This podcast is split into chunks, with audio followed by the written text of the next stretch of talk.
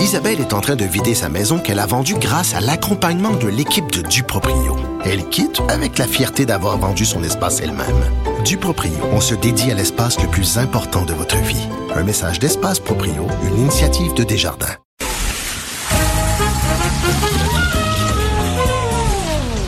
Ben non, il n'y a pas de quiz. Mais Jean-François vous donne quand même les réponses à vos questions. Cube Radio. Un été pas comme les autres. Aïe, aïe, aïe, aïe, aïe. J'ai deux demoiselles d'honneur avec moi dans le studio de Cube. En fait, euh, pas dans le studio, mais dans l'amphithéâtre de Cube, dans le Oh! local de Cube.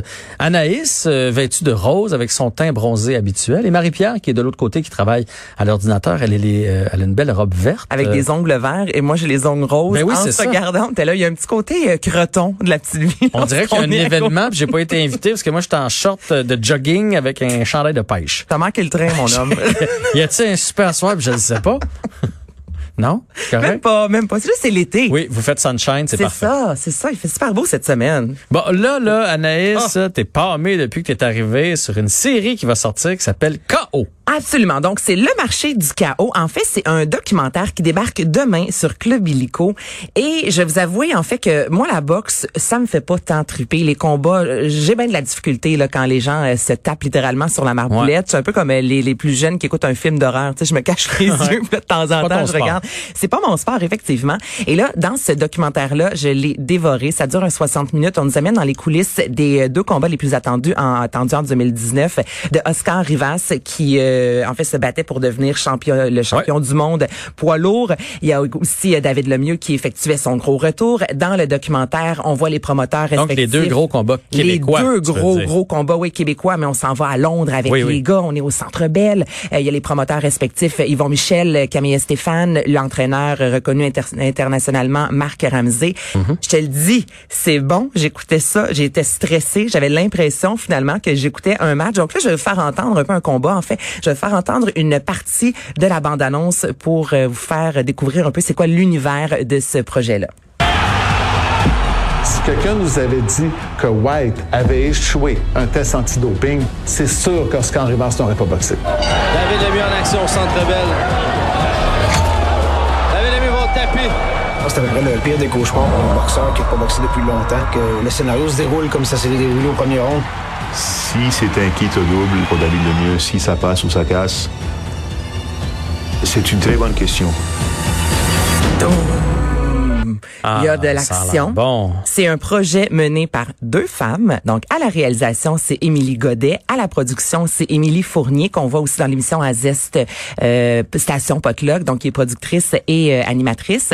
Et j'ai tellement développé un respect envers ces sportifs-là. Et là, j'ai jasé justement avec Émilie. Tout d'abord, je veux savoir à qui s'adresse ce documentaire. Est-ce qu'on doit absolument connaître l'univers de la boxe ou au contraire, un peu comme moi, je connaissais pas grand-chose?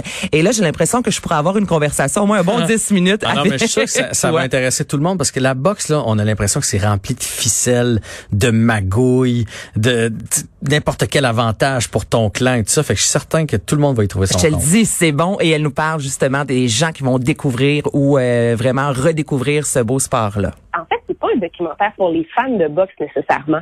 Si vous tripez sur la boxe, vous allez vraiment aimer ça parce qu'on a eu quand même accès à des coulisses de combats super importants. Tu sais, David Lemieux, c'est une star dans le milieu de la boxe. C'était son grand retour. Il a été assez généreux pour nous faire de la place dans un, un moment assez stressant dans sa vie, on, on va se dire. Euh, puis après ça, ben, il y a eu Oscar Rivas qu'on a suivi en Colombie en camp d'entraînement à Londres. Il y a eu toutes les, les histoires de dopage, de scandales, de changements de gants à la dernière minute. Donc, si vous êtes fan de boxe, il y a clairement de la coulisse d'événements importants dans la boxe qui va vous stimuler. Mais en même temps, ce documentaire-là, on voulait vraiment le faire pour des gens qui ne, des néophytes de la boxe, tu sais, euh, qui ne comprennent peut-être pas justement ce sport-là, cette discipline-là. Puis on pense que en exprimant vraiment comment la business de la boxe fonctionne, ça donne un accès à mieux comprendre le sport éventuellement. Et moi, j'ai vraiment mieux compris le sport. Je peux te garantir que la prochaine fois qu'il va y avoir euh, un combat, je vais regarder le combat d'un œil totalement différent, comme je te dis, avec un respect, en sachant à quel point les gars travaillent Ah et ouais. travaillent et travaillent. Et Émilie me disait que lorsqu'elle était jeune, son père écoutait des, des combats de boxe et justement, il connaissait plus ou moins ça. Et là, elle a tellement découvert un univers, on l'écoute. compris pourquoi ils appellent ça de sweet science, c'est parce que c'est vraiment un sport de stratégie. c'est un sport où les gars doivent tellement être disciplinés, tout le monde, à tous les niveaux, que ce soit entraîneur, promoteur, boxeur, il y a tellement de sacrifices qui sont faits. Puis tu sais, les gars m'ont souvent dit on ne joue pas à la boxe, puis c'est vrai. C'est pour avoir vu des des, euh, des boxeurs à quelques minutes de monter dans le ring, le focus, je n'ai jamais vu ça chez un être humain. Tu sais, donc c'est-à-dire offrons un documentaire qui a un angle différent, c'est-à-dire pas juste l'histoire typique d'un athlète qui s'en va, mettons, pour euh, un combat ou un événement sportif important, mais tout l'écosystème en arrière. Puis je pense que c'est ça qui est un peu capoté quand tu commences à comprendre le monde de la boxe, c'est que c'est autant une discipline sportive, mais c'est aussi une business. C'est dur. C'est une business, je te dis. Ah le, oui. le sportif en toi, Jean-François, là, va passer un agréable moment et ça débarque demain sur Club Illico. Donc, le marché du chaos. Le marché comme ça du chaos. que ça s'appelle. Yes. Parle-nous de masques maintenant. Et il pourrait y avoir, là, on est la, la grosse mode, dans le retour des années 80, retour des années 90. Là, on parle bien du gars un peu comme défiguré, là. Le Ça. film Le Masque Oui, avec. Jim Carrey là, en Ah, ok, avec Jim 1994. ben oui, le film qui a, nous a fait découvrir aussi Cameron Diaz. Ok, mais moi, je te parlais d'une série ou d'un film qui avait eu lieu sur un gars qui était malheureusement euh, défiguré pour je ne sais trop quelle raison. Ça s'appelait de masque aussi. Je vais te Ah! rechercher ça. Mais le masque, là, que, quand Jim Carrey met ça et que là, oui, avec le devient- chien Ben oui, et tout. ben oui, et tout oui, ce tu veux dire. C'est si bon, splendide, il y en a pas deux comme moi. on va dire, OK, t'es plus fan oui, que moi, là. je suis une vraie fan du masque. Et là, on a appris que la Warner Media, qui, je vous rappelle, cette semaine, a licencié 600 employés. Donc, évidemment, on sait que dans le monde du cinéma, ça va pas super bien, mais quand même, il y a des projets. Et là, ramener les histoires des années 80-90, ça fonctionne au bout. Donc, ce qu'on veut faire, c'est une trilogie avec le masque, à savoir si Jim Carrey serait de retour. Euh, il s'est ouvert dans un magazine américain, le Hollywood Reporter, en fait, disant, oui, mais je veux pas le faire juste pour le faire. Si on le fait, là, ce sera vraiment un projet qui sera extraordinaire avec un réalisateur visionnaire parce que ramener un film comme ça qui a vraiment été un gros box-office, là, 351 millions de dollars, faut que ce soit bien fait, sinon on s'entend que ce sera un flop. Et il y a aussi Cameron Diaz, là, comme je vous disais, c'est vraiment comme ça qu'on l'a découverte. Elle qu'on n'a pas vue hein, depuis 2014, ça fait six ans qu'elle a pas fait de film, elle s'est lancée dans le vin et un peu plus tôt cette semaine en entrevue avec Gwyneth Paltrow, ça fait un certain temps qu'elle parle qu'elle veut prendre sa retraite et elle a en quelque sorte officialisé sa retraite. Donc il y a peu de chances qu'on la revoie à l'écran. Je vous fais entendre un extrait de l'entrevue. I really looked at my life and I saw what I had been. Because when you're making a movie, it's a perfect excuse. They own you. You're there 12 hours a day for months on end. You have no time for anything else.